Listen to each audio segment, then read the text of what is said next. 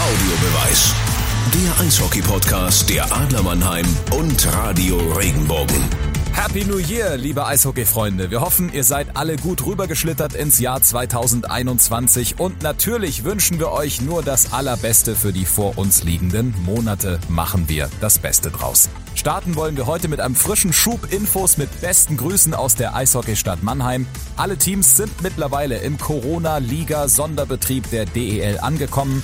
Natürlich wollen wir analysieren, wie es bei unseren Adlern läuft und einen kleinen Blick über den Tellerrand wagen in den Rest von Deutschland, aber auch nach Kanada.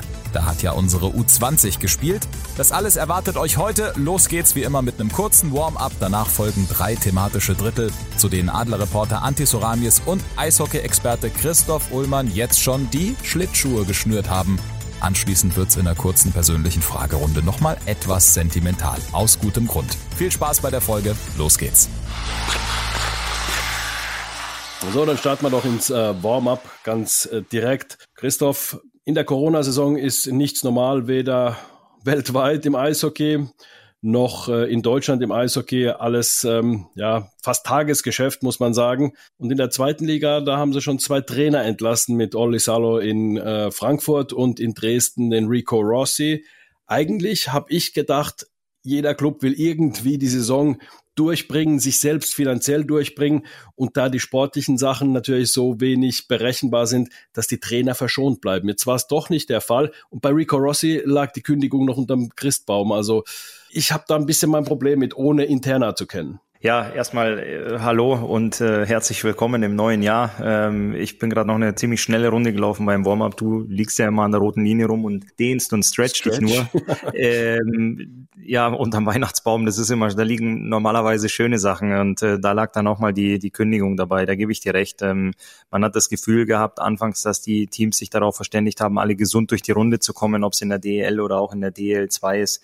Und ähm, ich kenne auch keine Internas, aber Trainerentlassungen ähm, zwischen den ganzen Corona-Meldungen, ähm, positiven Tests und ähm, auch Spielabsagen, die es in der Vorbereitung schon gegeben hat oder auch jetzt in der DL2 immer wieder zwischendurch mal gibt, lese ich dann auch sehr ungern, da gebe ich dir recht. Aber Fakt ist, es war jetzt einfach so, die haben jetzt den Trainer entlassen und ähm, man muss jetzt einfach damit dann irgendwie klarkommen. Mich, wie gesagt, überrascht's auch. Lass uns über was anderes sprechen. Verstärkungen sind immer wieder in aller Munde. Alle Teams äh, wollen sich irgendwie noch verstärken. Ingolstadt hat jetzt gerade wieder eingeholt, die Adler mit einem äh, Verteidiger und da werden bestimmt noch welche nachkommen. Äh, wie glaubst du äh, oder auf was wird sich das konzentrieren? Warum äh, werden Spieler frei werden jetzt im Markt? Ja gut, die ähm, Abreisen, die man auch gesehen hat mit, mit Stützle, mit Bergmann, mit Michaelis, äh, die Camps gehen los in Nordamerika, die NHL-Teams bereiten sich auf die neue Runde vor und ähm, da sind natürlich viele Spieler, die immer ins sogenannte Tryout gehen und ähm, die dann vielleicht den Sprung ins Team nicht schaffen. Die werden ja tagtäglich dann aussortiert, weil ja doch viele Jungs in so NHL-Teams dastehen und äh, ihren Traum verwirklichen wollen. Und ähm, dementsprechend werden dann da immer wieder Spieler frei, wo die Teams in Deutschland oder überall in Europa dann sehr hellhörig, hellhörig werden und sind und dann auch auf den ein oder anderen Wunschkandidaten warten. Ähm, Jan Axel Alavara hat es in einem Interview gegen Straubing angesprochen. Er hat den Begriff Taxi Squad genannt, ähm, dass es da auch Kandidaten gibt und man abwarten muss. Das muss man sich so vorstellen, dass der Mannschaftsbus vorne wegfährt und hinten dran fährt noch ein Taxi mit einer Besatzung drin. Äh, ich stelle mir das bildlich vor mit einem Torwart, zwei Verteidigern und drei Stürmern. Ähm, falls im Starting Six. Genau, falls es einen erwischen sollte innerhalb der Mannschaft, der positiv getestet ist, ähm, dass dann sofort einer nachrücken kann. Daher der Begriff Taxi Squad. Und da gibt's natürlich auch den einen oder anderen, der vielleicht sagt, puh, darauf habe ich keine Lust, ich möchte spielen. Ähm, ja, und dementsprechend wird es sicherlich noch die eine oder andere Verstärkung ähm, der Teams auf dem, auf dem Markt äh, geben. Auch ein Hammer, dass die Corona-Saison oder das Corona-Jahr dann auch neue Begriffe wie Taxi Squad da bringt. Also Mund-Nasenschutz, was haben wir alles gelernt? Häusliche Quarantäne, Shutdown, Lockdown. Also wir lernen jeden Tag dazu und jetzt gibt's die, die Taxi Squad, ja. Aber es gibt äh, ja lustige Sachen, aber es gibt auch durchaus ernste Themen im Sport, natürlich in der Gesellschaft. Äh, klammern wir mal aus, äh, welche ernsten Themen da äh, mit Corona verbunden sind. Aber der Nachwuchs leidet unglaublich unter der Corona-Saison, nämlich der darf gar nichts. Der darf weder trainieren noch darf er spielen. Sieht man da irgendwo Licht am Ende des Tunnels? Ja, momentan leider gar nicht. Ich habe es ja zu Hause selbst äh, mit meinem Sohnemann. Also und ich krieg's auch mit was, was im deutschen Eishockey-Nachwuchs los ist, nämlich gar nichts. Und es ist ganz, ganz bitter. Man äh, sieht Bilder, dass in Bayern die Jungs jetzt auf die zugefrorenen Seen gehen, um dort ein bisschen Schlittschuh zu laufen. Also äh, viele Trainer haben es schon gesagt, du, du verlierst ein ganzes Jahr, du verlierst vielleicht einen ganzen Jahrgang, weil ein Jahr nicht auf dem Eis zu stehen, das ist schon, das ist schon Wahnsinn. Also ich will jetzt gar nicht davon anfangen, ähm, was das mit den Kids, mit der Psyche macht. Ich meine, da hat jeder sein Päckchen momentan mitzutragen beitragen, aber diesen ganzen Trainingsverlust, den die haben, dieses jeden Tag bei den Jungs zu sein, auf dem Eis, neue Sachen einzustudieren, ähm, auch einfach zu lernen und ähm, dann auch die, die Wettkämpfe untereinander zu haben, das fehlt komplett. Und wenn so Kinder ein ganzes Jahr nicht aufs Eis gehen, jetzt nimm mal die, die vielleicht schon so wie bei mir zu Hause in der U13 spielen, der hat ja schon so die, die Grundlagen mit Schlittschuhlaufen und Stocktechnik so ein bisschen drin. Aber was ist mit den Jungs, die vielleicht gesagt hätten, wir starten jetzt, wir sind im richtigen Alter, um jetzt mit dem Schlittschuhlaufen zu beginnen. Die ganze Generation, die geht uns ja verloren. Jetzt haben wir so einen tollen Erfolg erlebt mit der, mit der U20. Ähm, aber da werden wir, glaube ich, in den nächsten paar Jahren ein bisschen drunter zu leiden haben. Auch mit dem, was nach, nach oben nachkommt für die DEL-2-Teams, für die DEL-Teams. Wir haben es ja letztes Jahr, im letztes Jahr ist richtig, auch im letzten Podcast angeschnitten, dass die DEL-2-Teams und die DEL-Teams auf drei Spieler im U21 beziehungsweise im U23-Bereich erhöhen wollen. Und das ist jetzt auch so eine Sache, wo den Jungs, die da auf dem Sprung hin sind, einfach ein ganzes Jahr Nachwuchsarbeit fehlt. Damit beenden wir das Warm-up. Die Einlaufzeit ist beendet. Und ganz kurz der Hinweis über die U20 WM sprechen wir dann im letzten Drittel. Jetzt erstmal Beginn des ersten Drittels. Und da wie immer die Adler Mannheim. Christoph, die Adler, ich finde mit einem sehr guten Start. Äh, vier Spiele, vier Siege, gegen München Punkte gelassen, gegen Ingolstadt Punkte gelassen, beziehungsweise einen Punkt jeweils ins Shootout gegangen und äh, jeweils gewonnen. Gestern Abend, heute ist Dienstag bei der Aufzeichnung, in Ingolstadt den Extrapunkt geholt.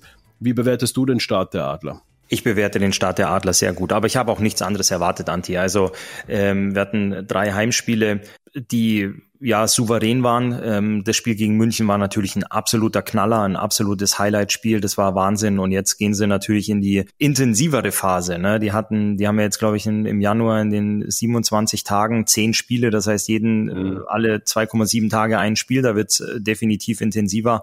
Aber wenn du es schaffst, überall Punkte mitzunehmen und Punkte einzufahren, dann ist es super. Und da sind sie momentan richtig in der Spur von der Spielweise her, wenn man sich das anschaut, ähm, sieht das eigentlich auch statistisch ganz gut aus. Äh, die Tordifferenz 14 geschossene zu 5 äh, kassierten Toren. Trotzdem muss ich sagen, dass Luft nach oben ist, definitiv, weil man muss sich auch anschauen, die Torhüter, die haben brutal stark gehalten, was zunächst mal positiv ist. Ähm, Brückmann mit einem äh, Gegentorschnitt unter 1 Dennis Enders mit 1,4. Mit solchen Torwartwerten wirst du normalerweise Meister.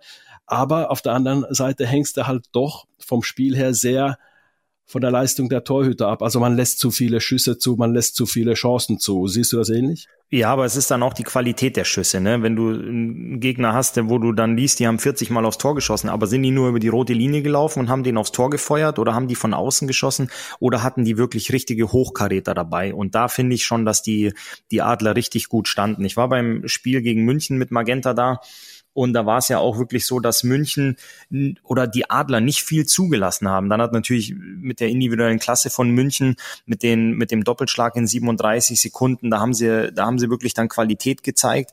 Aber nichtsdestotrotz finde ich, dass die Adler schon sehr kompakt stehen und das wirklich gut machen. Man darf natürlich auch nicht vergessen, dass sie gegen München auch nur dreieinhalb Reihen hatten, dass sie da ein mhm. bisschen mhm. Verletzungspech haben. Und ähm, ja, du trainierst ja jeden Tag. Jetzt hast du die Busfahrten, die ich angesprochen habe, die vielen Spiele, das kommt ja auch noch dazu. Und dass das alles nicht spurlos an einem vorbeigeht, ähm, ist natürlich auch klar. Und wir Jungs, also ich als ehemaliger Stürmer habe immer gesagt, dafür haben wir ja einen Torwart. Also ich habe gesagt, Dennis, deswegen, deswegen bist du ja da, wenn wir da jetzt alles hinten wegräumen und äh, der Dennis Reul da wirklich jeden Schuss blockt und der Nico Kremmer, was er da momentan phänomenal macht, dann brauchen wir ja kein Torwart. Aber wir wollen ja auch, dass der Gegner ein paar Mal aufs Tor schießt, dass, dass der Torwart was zu tun hat. Und äh, nicht, dass er kalt wird plötzlich. So ist es, so ist es. Deswegen wechseln sie sich auch ab. Die machen ja nur jedes zweite Spiel. Nee, aber da machen die beiden wirklich einen phänomenalen Job hinten. Aber man muss auch sagen, dafür, dafür sind sie da. Deswegen holt man zwei Top-Torhüter, dass sie dann halt eben auch die entsprechenden Schüsse, die aufs Tor kommen, abwehren. Es beginnt die letzte Spielminute im ersten Drittel. Du hast Nico Kremmer angesprochen. Ich finde, der Typ ist absoluter Wahnsinn. Gegen München getroffen, gestern in Ingolstadt ähm, im Shootout den Game Winner gemacht und gegen München, ich sag's mal so, da gehen nicht nur wegen seines Tores, sondern da gehen auch wegen seiner Blocks. Der hat dreimal Schüsse geblockt, auch wirklich. Also ein Gegentor hat er mindestens damit verhindert. Auch gestern gegen Ingolstadt wieder einen Schuss geblockt. Ich habe ihn mal gefragt, äh, bist du schmerzfrei, spürst du das nicht? Hat er gesagt, nee, nee, es tut schon weh, aber er macht's halt einfach. Und welchen Impuls er im Kopf hat, äh, weiß er selbst gar nicht. Ich gehe einfach davon aus, einfach irgendwie, er sieht eine Scheibe und muss dann seinen Körper dagegen halten. Da kommt irgendwie so ein Impuls im Gehirn. Ich kann mir das anders nicht erklären. Aber solche Leute, wenn du die nicht im Team hast, wird's auch schwer, was zu gewinnen. Ne? Ja, ich ziehe da den Hut vor. Also das sind, das sind wirklich wenige Jungs, die, wenn der Gegner ausholt und die Jungs, die da oben stehen im Powerplay, die wissen ja auch, was sie für, eine, für einen Mordwumms haben oder für einen harten Schuss und auch für einen platzierten Schuss. Und der, der dann da wirklich runtergeht, um den zu blocken, ja, da gehört schon einiges dazu. Und ich habe das äh, im Spiel gegen München auch gesehen, was du angesprochen hast. Das ist schon, das ist schon stark, was er da macht, dass er da hinten so viel abräumt. Und deswegen ist er auch so wichtig und kriegt dann eben auch die Minuten im Unterzahlspiel, weil der Coach weiß, der blockt einen Schuss, der blockt einen zweiten Schuss. In der dritten Aktion hat er den Schläger wieder richtig, um den Passweg wegzunehmen. Und dass er dann natürlich vorne auch äh, jetzt zuletzt zwei wichtige Tore gemacht hat, ist natürlich eine, die, die Sahne auf der Torte. Aber er ist wirklich einer, der dafür da ist, solche Sachen äh, zu beseitigen, da wirklich äh, seine Arbeit zu machen, die Schüsse zu blocken. Und ähm, da ziehe ich, da ziehe ich echt meinen Hut, weil ich weiß, dass das teilweise richtig dicke blaue Flecken gibt, wenn du da so ein Ding blockst. Die Unterzahlquote der Adler jetzt ähm, mit 90 Prozent gut. Wir sind am Anfang der Saison, sind erst vier Spiele gespielt für die Adler. Aber äh, sagen wir es mal so, mit 90 Prozent, da bist, gehörst du schon ganz oben dazu, wenn du das halten kannst. Und Nico Kremmer hat da definitiv auch ähm, einen riesen Anteil dran top. Man also sagt ja immer, wenn man im Powerplay bei 25 Prozent ist, das heißt jedes vierte trifft und im Unterzahl bei 80, 85, dann hast du eine richtig gute Quote. Und wenn die Adler das halten können mit 90, also da ist es was, was wir definitiv nicht thematisieren oder besprechen müssen dann in der Zukunft. Als Problemzone definitiv genau. nicht. Okay. Damit sind wir am Ende des ersten Drittels. Und jetzt geht's ins zweite Drittel. Da schauen wir uns ein bisschen die Liga an. Christoph, wir hatten zu Beginn unserer Podcast-Serie über den Magenta Cup gesprochen und auch darüber gesprochen, dass es vermutlich für die Mannschaften, die da teilnehmen, ein Vorteil sein kann, dass sie halt eben, sagen wir mal, in einem Wettbewerb sind mit Liga-Konkurrenten bereits. Und die Teams, die da nicht mitgemacht haben, also in der Südgruppe ist auffällig, Schwenningen, Adler und München sind erster, zweiter beziehungsweise dritter. Und die, die beim Magenta Cup nicht mitgemacht haben, Ingolstadt, Straubing, Nürnberg und Augsburg, sind Vierter, Fünfter und Sechster in der Südtabelle. Und wenn wir uns dann die Nordtabelle anschauen, da gibt's dann den Ausreißer. Also Berlin waren ja, hatten wir gesagt, katastrophal im Magenta Cup, sind jetzt Erster, spielen echt gut. Dann äh, die Kölner waren gar nicht mit dabei, haben, glaube ich, zwei oder drei Vorbereitungsspiele gemacht, schnell mal irgendwas organisiert, spät in den Trainingsbetrieb eingestiegen, sind momentan Zweiter, spielen offensiv sehr gut. Hinten kriegen sie zwar ein paar Kisten, aber offensiv mit 20 Toren, also da haben sie schon einiges gerissen.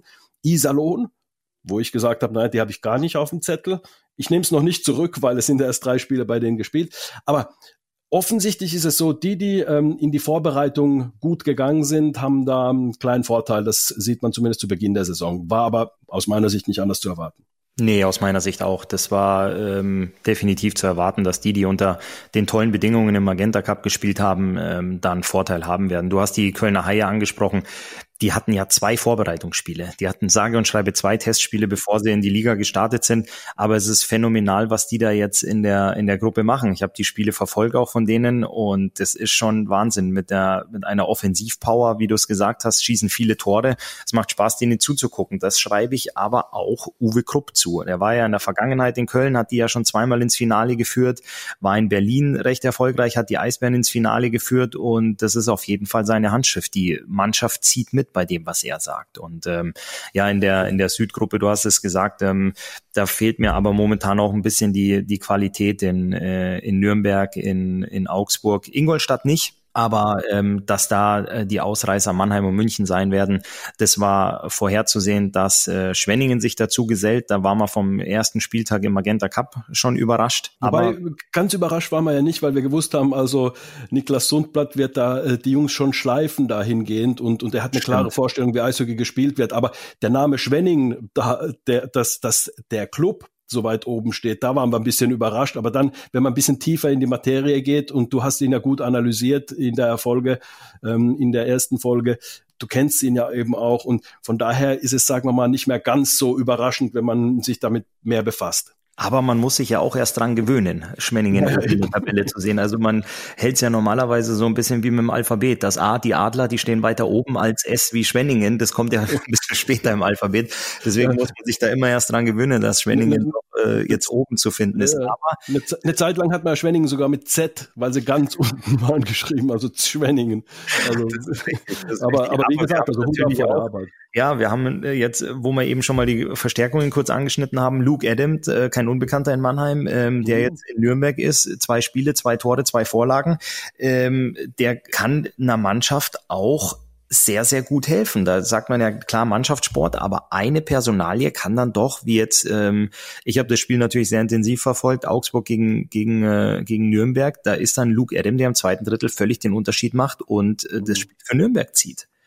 Es war ja, als er, als er in die Liga kam, nach Mannheim, da war es ein Spieler, äh, der völlig den Unterschied gemacht hat. Oft ist es ja so, die Spieler kommen aus Nordamerika, spielen in der Liga und dann machen sie zwar schon noch den Unterschied, aber heben sich nicht mehr ganz so äh, äh, aus der aus der Masse ab, sind schon noch Spitzenspieler, aber Luke Adam, also Quarantäne, kommt erst, äh, hat so ein bisschen Probleme gehabt, wo wo kommt er denn überhaupt unter ganz genau? Dann ähm, in Düsseldorf den Weg wollte er mit denen nicht mehr mitgehen, jetzt nach Nürnberg Quarantäne, kaum mit, mittrainiert und dann geht er aufs Eis und, und zieht so eine Leistung ab. Also ich hoffe es für Nürnberg, dass Luke Adam das äh, Ganze so mittragen kann, weil die wirklich schwach in die Saison gestartet sind, das muss man sagen. Aber ja. die hatten eben auch das Problem spät Anfang Dezember erst in den Trainingsbetrieb reingekommen und da kannst du halt keinen tollen Start hinlegen, außer im Iserlohn. Ja, das, das hoffe ich auch, aber nochmal da so in die, in die andere Gruppe zu schielen. Matsumoto hat ja, glaube ich, auch vier Spiele, sechs Tore oder drei Spiele, sechs Tore, sowas in der Richtung. Matt White, der ja in, aus der KL aus Riga jetzt gekommen ist, die Eisbären verstärkt hat, ähm, scored und punktet auch fleißig jedes Spiel.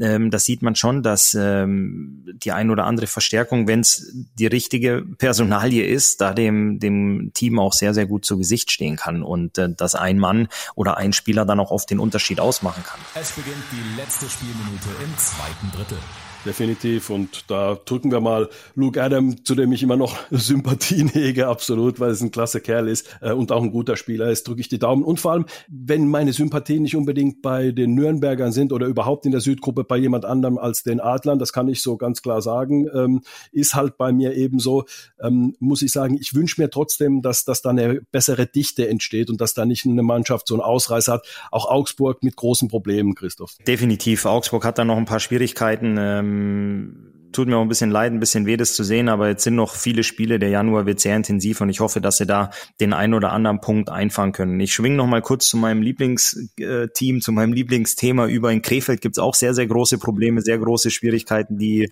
kassieren sehr viele Tore und denen sage ich mal, wird auch die ein oder andere Verstärkung beziehungsweise ähm, Qualität an, an Spielern im Team sehr, sehr gut tun. Die haben ja einen riesen Kader und sich selbst, sagen wir es mal, noch nicht so äh, gefunden. Vielleicht haben sie sich auch selbst noch nicht so richtig gesucht, wer weiß.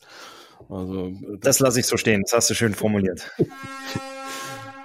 Dann lass uns ins letzte Drittel gehen.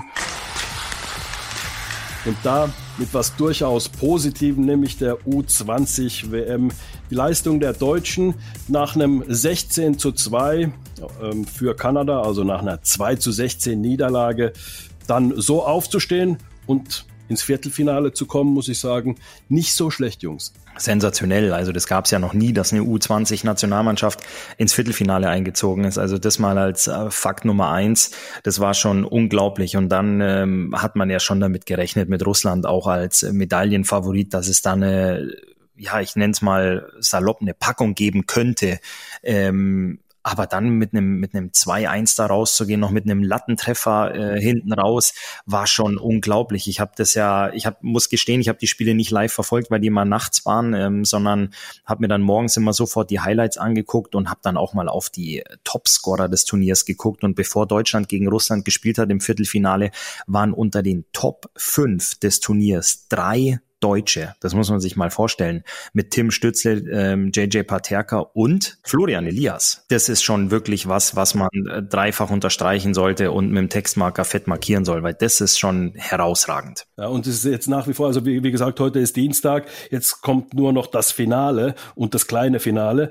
Äh, Finnland-Russland, äh, das kleine Finale. Finnland hat ja in der Nacht, in der vergangenen Nacht gegen die USA mit 3 zu 4 verloren. Große Aufholjagd. Finnland hat 1 zu 3 hinten gelegen, dann Aufholjagd und dann hat USA anderthalb Minuten vor Schluss dann den 4 zu 3 Treffer gemacht. Also sehr, sehr viel Dramatik. Bei den deutschen Spielen war auch sehr, sehr viel Dramatik. Immer wieder gegen Slowakei mit einem Tor gewonnen, gegen die Schweiz erst geführt und dann das gerade noch hinten raus verteidigt. Also war auch Entertainment gegeben. Definitiv und sie haben auch vom von äh, internationalen Eishockey-Bühne haben sie ganz ganz viel Lob bekommen. Also das, was da mhm. in den sozialen Netzwerken stand, ähm, dass sie auch eine große Zukunft vor sich haben.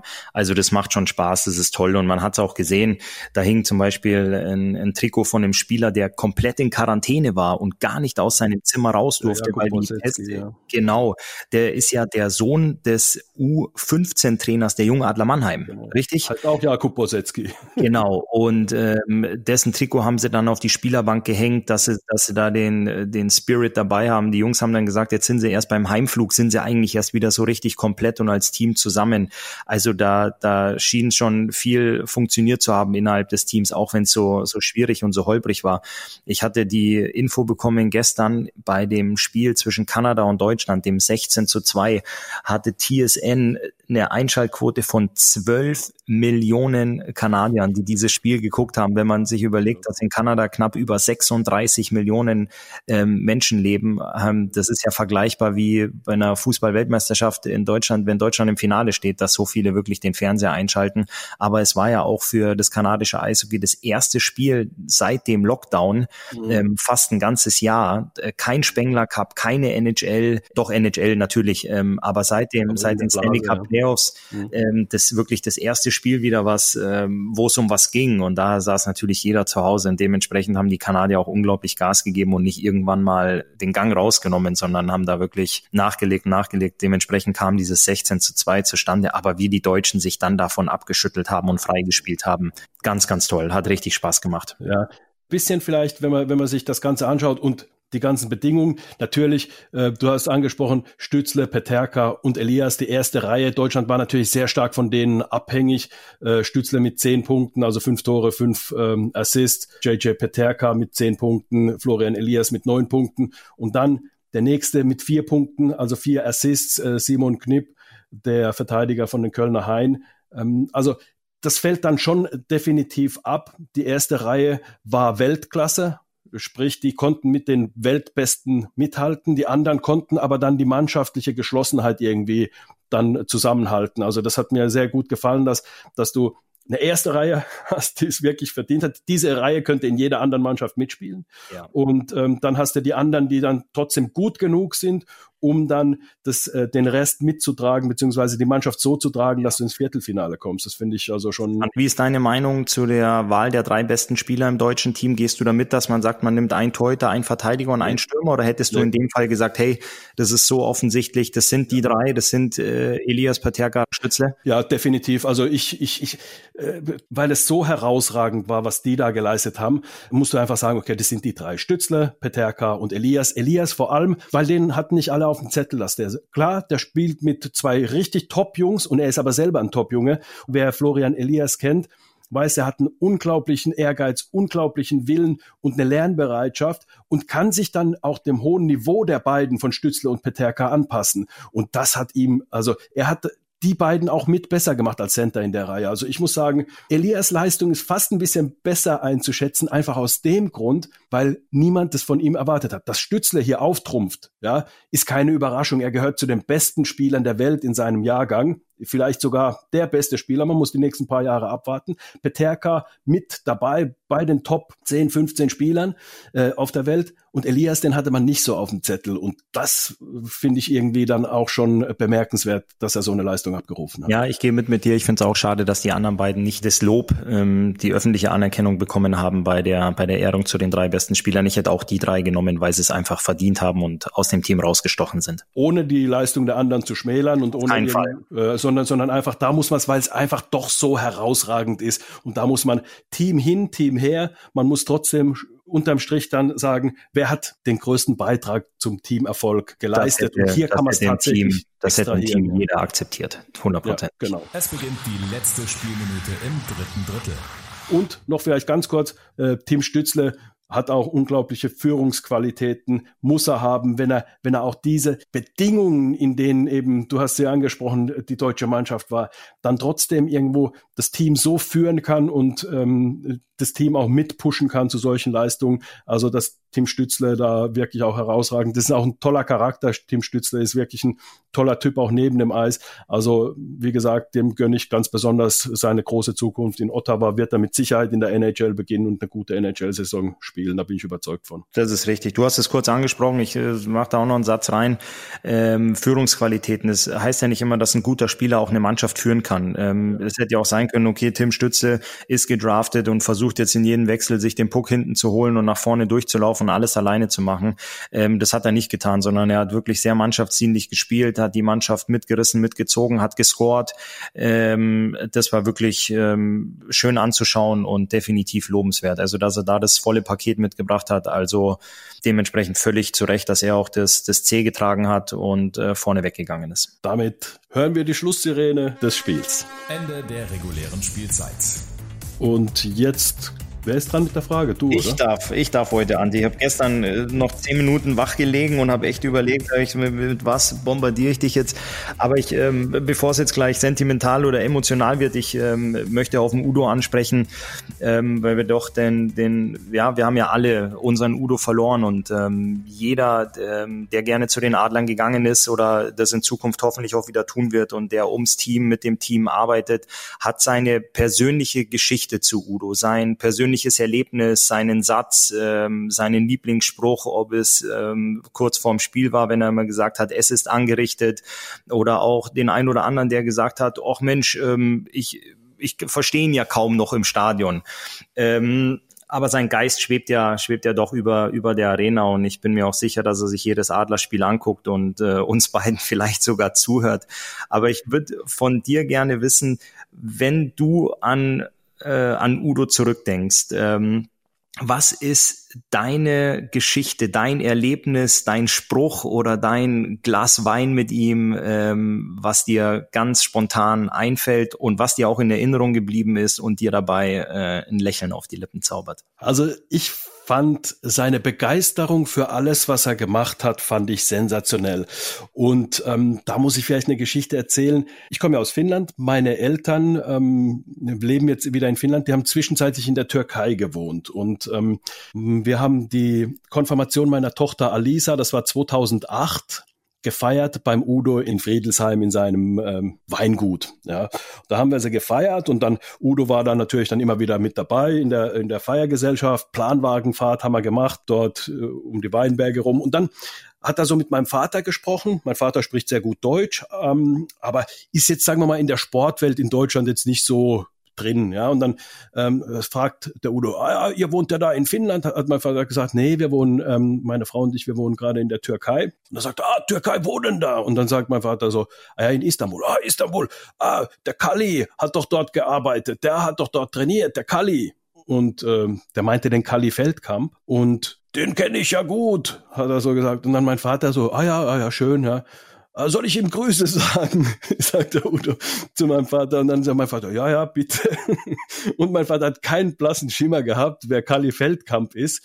Und ähm, der Udo fand es so wichtig, meinem Vater zu erzählen, dass er Kali Feldkamp äh, kennt, der in der Türkei eben als Trainer gearbeitet hat. Und das zeigt nur, wie begeistert er von Sachen war, wie er sich mitteilen wollte den Menschen. Und da musste ich definitiv laut lachen. Also auch die Reaktion meines Vaters, so irgendwie so, so die Augenbrauen so ein bisschen hochgezogen, so, oh, wie komme ich aus der Nummer raus? Und ähm, hat er gesagt, ja, ja. und, Kai, und dann später habe ich ihn gefragt, hast du, weißt du, wer Kali Feld, Feldkamp ist? Hat er gesagt, nee, nee, noch nie gehört, wer ist das denn? Also das fand ich ganz witzig. Also das, das zeigt einfach, wie der Udo dann auch Leuten ein, einfach irgendwie auch ähm, ja ein gutes Gefühl geben wollte, sagen wollte, ja, ich, ihr wohnt in Istanbul, ah ja, da habe ich auch einen Bezug dazu. Und das fand ich irgendwie äh, sensationell. Das war so ne, als lustige Geschichte ähm, die äh, Geschichte an die ich immer denken muss, äh, wenn ich wenn ich so äh, zurückdenke an die Konfirmation meiner Tochter oder auch an Udo, fällt mir die Geschichte immer wieder ein. Oder die zweite Geschichte war dann die natürlich, die ist natürlich ernster.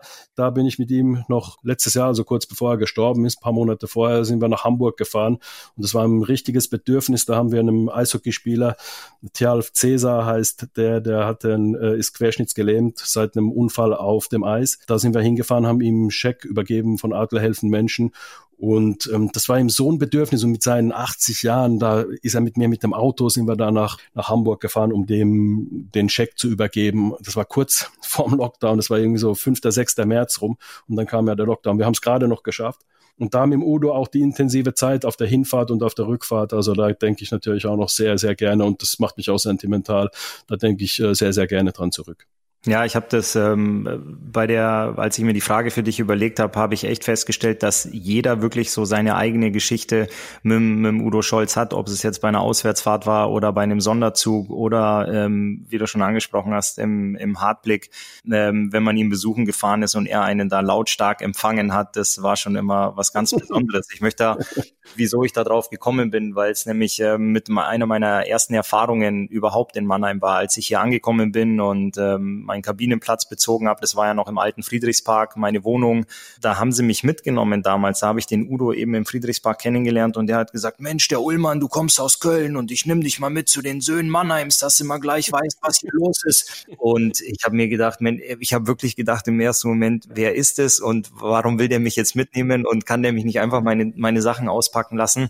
Und dann hat er tatsächlich damals mich und den Robert Hock, wir sind ja beide zusammen nach äh, Mannheim mhm. gewechselt vom KIC, ähm, hat er gesagt, ihr beide geht heute Abend mit mir mit, wir gehen ins Kapitol und schauen uns dort ein Konzert von den Söhnen Mannheims an und ähm, da habe ich echt gedacht, nee, komm, da eigentlich habe ich keine Lust drauf. Und der Hocker hat aber noch gesagt, komm, Ulle, wir packen da, wir fahren jetzt dahin, packen unsere Sachen äh, später aus. Und dann saßen wir wirklich im Kapitol auf der Empore. Ich meine, im Kapitol haben wir ja auch ab und zu das, das Charity-Dinner gehabt. Saßen wir da oben auf dem, auf dem Balkon in der ersten Reihe und haben uns die Söhne Mannheims angeguckt, neben der Familie Scholz. Und das war halt ähm, für mich so meine, meine ersten paar Stunden in der, in der Quadratestadt. Und das war was ganz Besonderes. Also wenn ich einen Udo gesehen habe, ähm, da habe ich immer gedacht, das war einer, der mich hier mit offenen Armen empfangen hat und mich wirklich zu was mitgenommen hat, wo er sicherlich hundert andere Leute hätte fragen können, die sofort sofort gesagt hätten, was, da, da gehe ich mit ins Kapitol, oh. Söhne Mannheims, ich bin dabei. Aber der hat uns zwei neuen Spieler eingepackt, hat uns dann ein Stück äh, Mannheimer Musikgeschichte gezeigt und auch mit dem Kapitol was ganz Besonderes. Und natürlich im, im Kreise mit ihm und mit seiner Familie war das ein